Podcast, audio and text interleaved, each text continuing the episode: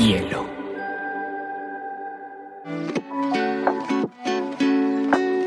Hola, bienvenidos a Te Cuento News, un espacio donde analizaremos las noticias más importantes del mundo digital y la Web3 en menos de 20 minutos.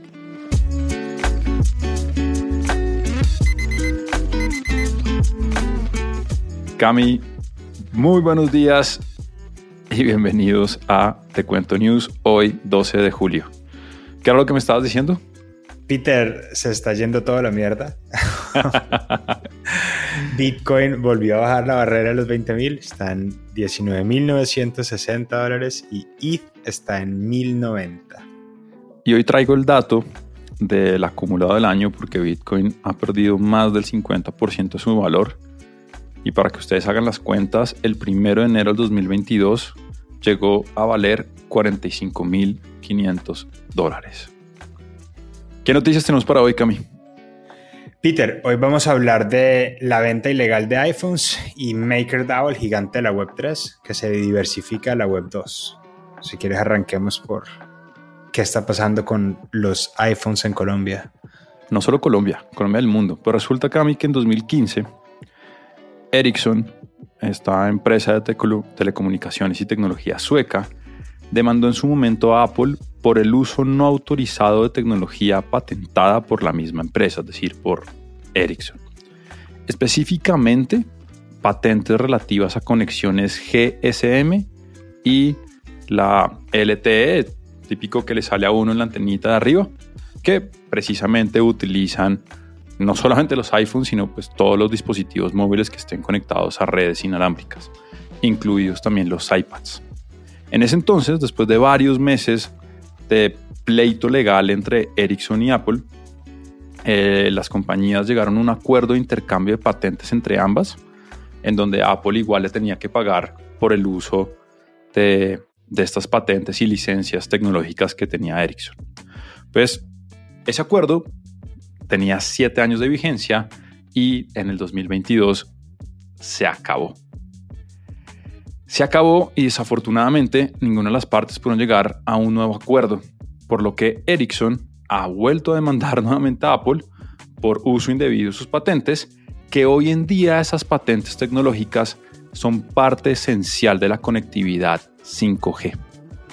Entonces, dentro de los rumores del caso, Ericsson ya se le acercó a Apple para pedirle 5 dólares por dispositivo vendido a Apple por el uso de dichas licencias, por supuesto, la compañía californiana no aceptó y como buen drama tecnológico, Apple contrademandó a Ericsson por uso indebido de unas patentes que tenía Apple relacionadas con carga inalámbrica y temas de antenas. ¿Cómo viene el drama?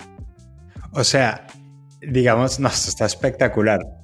Esto está como, se viene una serie de Netflix, se viene una película de HBO, Ah, pero Ericsson entonces a lo mejor termina siendo como de esta gente que, se gana una demanda en su vida y viven 100 generaciones de, la, patente o las regalías. Pues es interesante porque para, para aquellos de nuestra generación, posiblemente antes de los 90, Ericsson era uno de los grandes jugadores del mercado de telefonía. Llegó de hecho a, hacer un joint venture con, con Sony y salieron todos los Sony Ericsson.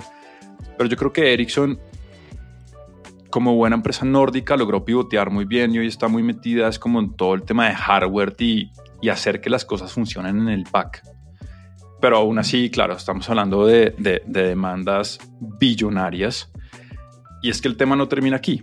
Y el tema de, de, la ilegalidad de venta de los iPhones es que los efectos legales de esa demanda de Ericsson, que además se ha ido a demandar país por país, ya se están haciendo ver y Ericsson, entre la demanda, pidió una medida cautelar para que se deje de comercializar los iPhone Serie 12, los iPhone Serie 13 y los iPad Pro en países como, atención, Bélgica, Brasil, Reino Unido y Colombia, donde esta semana un juez civil dio la razón provisional a Ericsson y falló ordenar a Apple Colombia que cese y desista de manera inmediata la importación a Colombia de todos los dispositivos celulares de la serie 12 y 13 de iPhone y iPad Pro. Y hoy precisamente uno de los medios tecnológicos más importantes de, de, Colombia, eh, que se llama TechCetera, ya sacó la noticia que a partir de hoy es ilegal la venta formal de iPhones en Colombia hasta que no se resuelva este litigio y drama legal. Peter, tengo un montón de cosas al respecto. Uno, esperamos el seguimiento completo en Te Cuento News, corresponsales en las cortes y demás.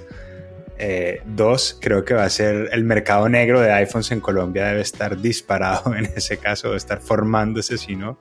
Y tres, estoy espectacular, pues estoy encantado de ver cómo las, las deben armarse protestas y cosas afuera de los Apple Stores, como de déjenos volver a, los jóvenes cabal deben estar en, de los pelos agoniz, pues pensando en que esto es una, un, complot de las nuevas fuerzas políticas en, en, Colombia. Muy interesante. De hecho, uno se pone a indagar y esto es más común de lo que parece.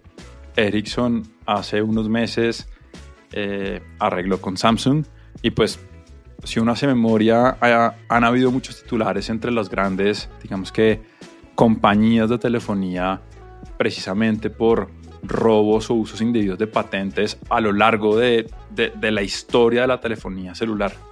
Por lo que voy a traer el dato, queda pendiente, pero me encantaría saber cuánta plata se gasta, digamos, un Samsung, un Apple, en consultorías de abogados y equipos de abogados de alto nivel por el mundo.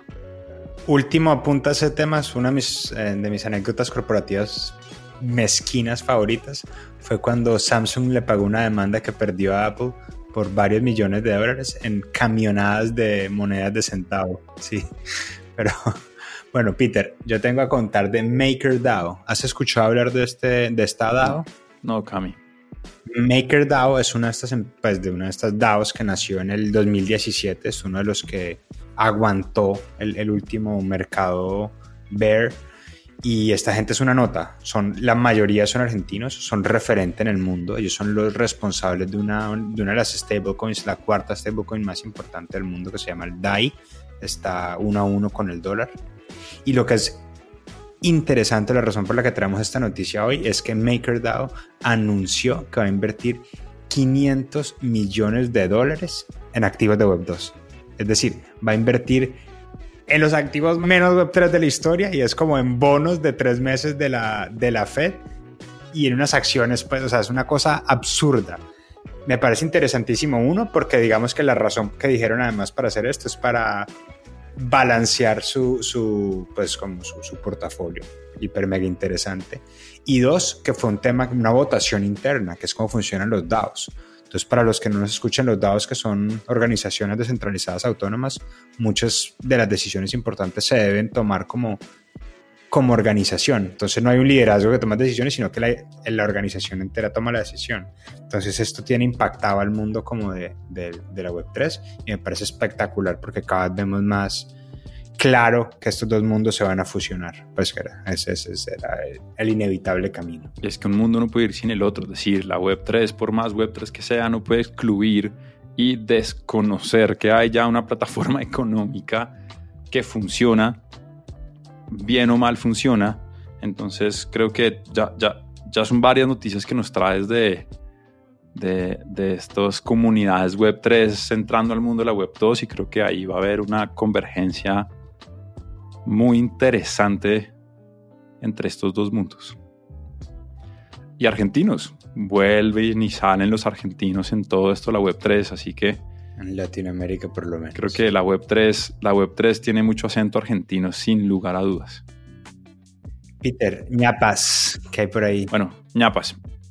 Traigo la primera. Y siguiendo con el drama Big Tech, salieron a la luz más de 120 mil documentos internos de Uber donde, entre otras cosas, confiesan cómo infiltraron importantes políticos de países de toda índole y tamaño para precisamente, llamémoslo, lograr influenciar la aceptación de la plataforma dentro de estas mismas... Eh, Mi titular favorito de esta noticia fue filtración de documentos demuestra que para Uber las leyes son sugerencias. Exactamente, es que para allá iba, porque además hay un correo donde dice textualmente, somos jodidamente ilegales. de altos directivos de Uber, por supuesto. Entonces, sigue el drama Uber. Este ya tiene serie de televisión, así que posiblemente esto sea una de las próximas temporadas cuando salga el Uber Leaks. Pero bueno, ¿qué traes tú, Cami? Peter, Convoy Ventures, una firma de VCs, anunció un fondo de 150 millones de dólares solo para Web3 Gaming, el famoso Play to Earn del que hemos hablado y seguiremos hablando. Y voy a, probar, aprovechar para tirar la cuña que este miércoles, es decir, mañana sale el capítulo de videojuegos.